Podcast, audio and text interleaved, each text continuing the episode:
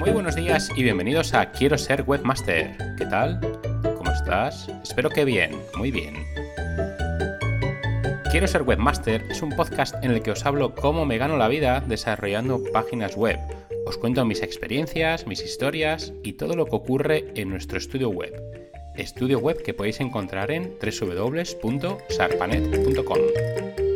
Hoy es miércoles 11 de noviembre de 2020 y este es el capítulo número 19 de Quiero ser webmaster.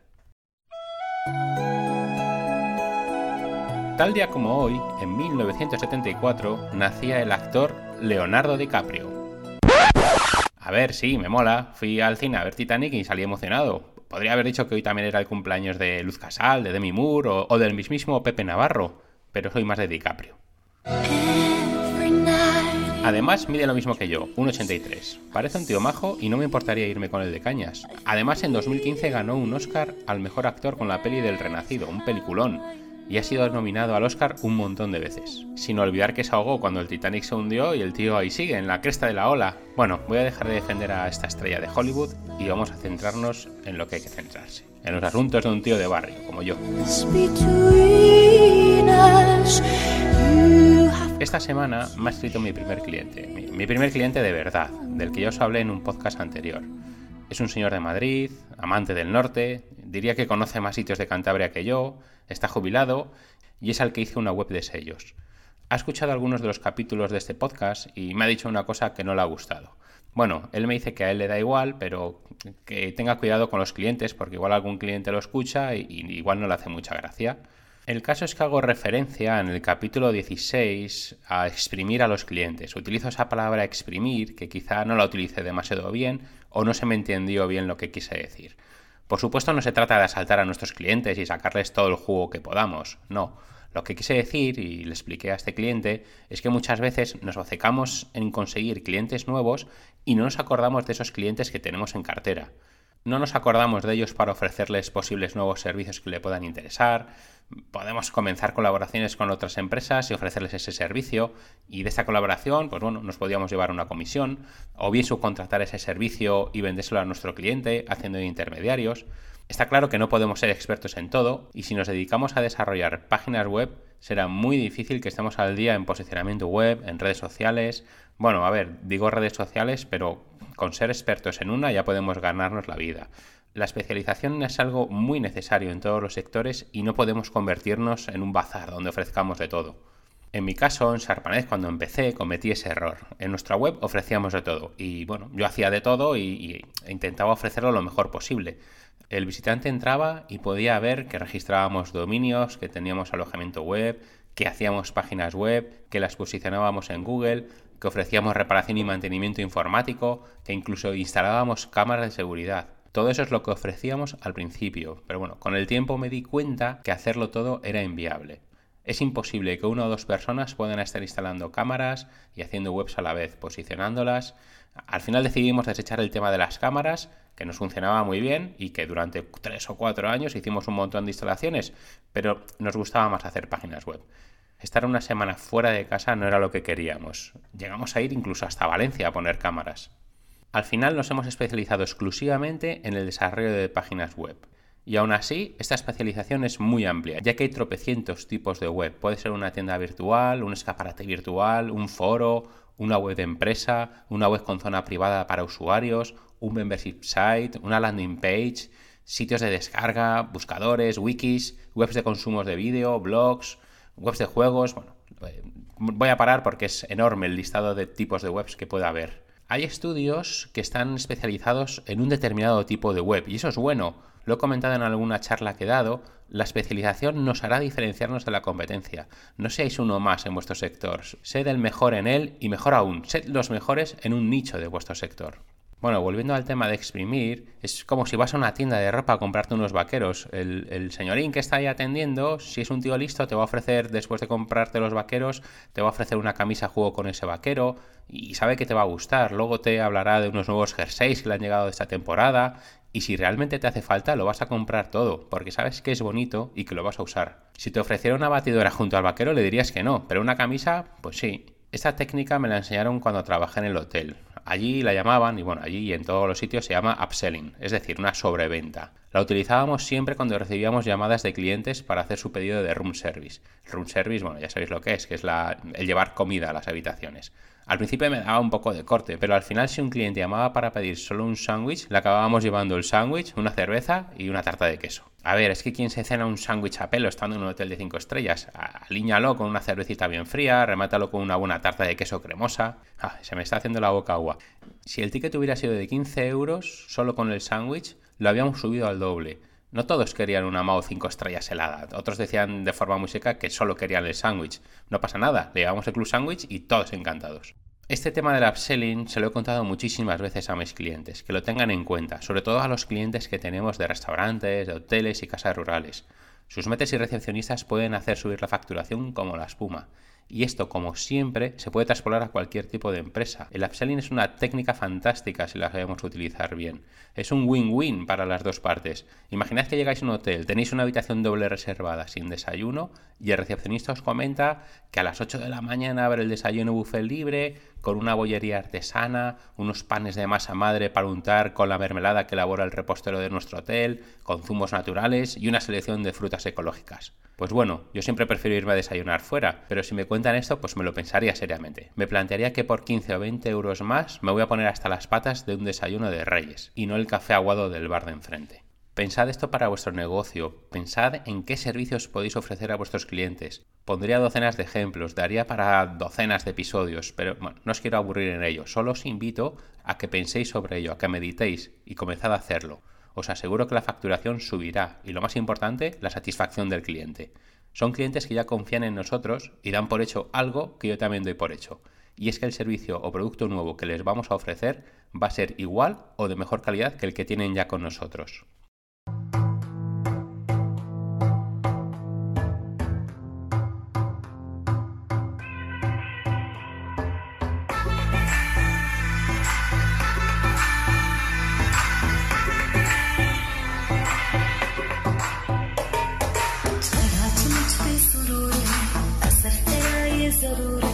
Bueno, voy al tema central del podcast de hoy y está relacionado con los tipos de clientes que tenemos en nuestro estudio web. Hablando con colegas, leyendo blogs y escuchando podcasts de personas que se dedican a lo mismo que yo, llego a la conclusión de que todos tenemos el mismo tipo de clientes. He preparado un pequeño listado de ellos, porque en realidad hay docenas de tipos de cliente, pero estos son los más clásicos. El primero sería el cliente que más rabia me da. Es el típico cliente que nunca acaba de ser cliente. Es decir, esa persona que un día te llama o te escribe un email para pedirte un presupuesto de una página web. Hablas con él, le explicas todo, le das presupuesto y desaparece. Le escribes pasado unos días y no contesta. Le llamas, tampoco contesta. Pasados unos meses, te escribe y te dice que quiere retomarlo. Volvemos a hablar, le mandas el mismo presupuesto y vuelve a desaparecer. La verdad es que no he entendido muy bien este tipo de clientes. Supongo que será gente que, bueno, tiene en su cabeza hacer una página web, pero pienso que por tiempo al final no lo hace. Otro tipo de cliente es el que es más rápido que Billy el niño. Te pide presupuesto, lo aprueba, te paga, le haces la web y hasta luego Lucas. Este tipo de clientes me gustan, me gustan mucho. Me gustan porque no da nada que hacer y todo les parece perfecto. Pero sí es cierto que también me preocupan. Y es que un día oí una frase que decía que si a tu jefe le parece todo bien, es que te van a extender o te van a despedir. Entonces no sé si realmente todo le ha gustado o si le parece una basura, no quiere saber nada más de ti. siempre me quedo con esa pequeña duda. Y hablando de basura, hay otro tipo de cliente que te dice, vale, haz la web como tú quieras, me fío de tu criterio. Un consejo, jamás, jamás, repito, jamás hagáis una web como vosotros creáis.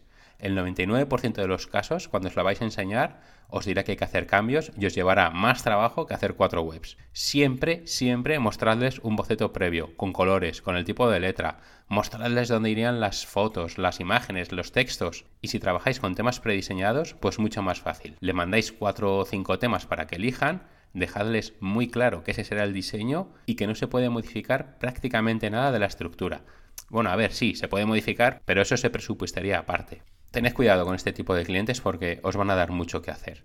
El tercer tipo de cliente sería el que no paga. Afortunadamente de estos nosotros ya no tenemos. Bueno, mejor dicho, desde hace unos meses ya no vamos a tener más. A ver, alguna deuda tenemos pendiente y bueno, pero digo que ya no vamos a tener más porque cobramos por adelantado.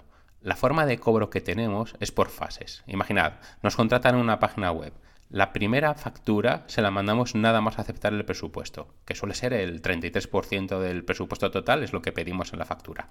La segunda factura se la mandamos cuando hemos acabado la primera fase y hasta que no cobramos la segunda factura no empezamos la segunda fase. Lo mismo pasaría con la tercera, con la cuarta. Bueno, normalmente hacemos tres. Y la última factura, hasta que no se cobra, no finalizamos y publicamos la página web. Los que me escuchéis en este podcast y os dediquéis al mundo de las páginas web y, bueno, del diseño en general, os daréis cuenta que hay bastantes clientes que no os van a pagar. Por ello os doy este consejo, cobrad por adelantado. Si no os quieren pagar por adelantado es porque no quieren pagaros. Os pondrán mil excusas para no pagaros, que si no tienen dinero, que si su socio está de viaje, que si están esperando un pago que nunca llega, que si la abuela fuma. Tuve un cliente cachondísimo. Le hicimos una tienda virtual súper chula. Era una tienda de ropa y la ropa era muy guapa, pero tan guapa como cara. De antes cobrábamos el 50% al principio y el 50% al final. Esto es un gravísimo error, no lo hagáis nunca. Me pagó el 50% al principio, perfecto pero el otro 50% jamás lo limos. Además, tonto de mí, porque lo fui dejando, fueron pasando los meses y no le reclamaba la factura. Pensé, bueno, cuando le toque de renovar el dominio de alojamiento, le digo que me lo tiene que pagar y si no, no se lo renuevo. Pero cuando le mandé la renovación, su respuesta fue que no renovaba nada y que ni siquiera me iba a pagar la última factura. Su excusa fue que no había vendido lo que esperaba en la web. Ahí se te queda una cara de tonto que no puedes con ella. Es una mezcla de rabia, de impotencia. Me planteé hablar con un amigo que tengo, que es abogado, pero la verdad es que no tenía ganas de follones.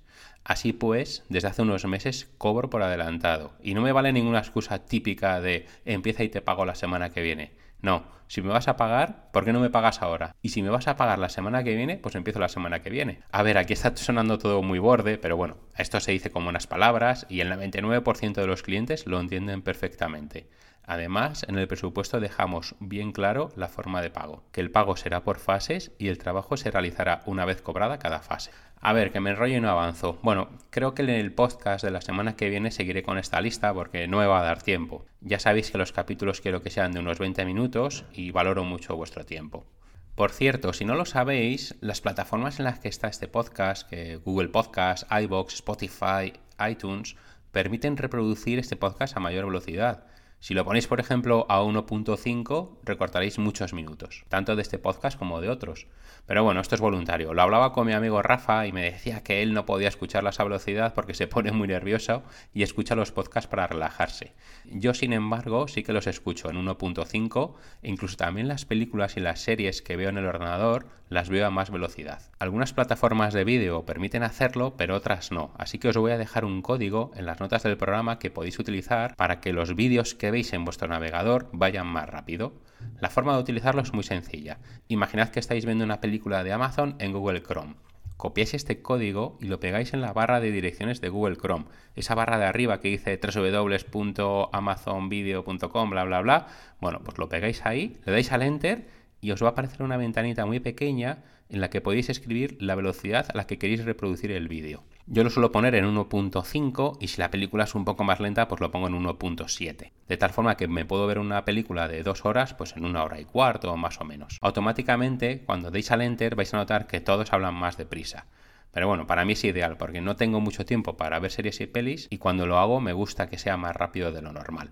Bueno, sí es cierto que no lo hago con todas las películas o series. Por ejemplo, ahora estoy viendo la de Mandalorian que está en Disney Plus y esa la veo a velocidad normal. Pero bueno, esto es como un postre. Cuando te gusta mucho, pues lo comes poquito a poco para disfrutarla más.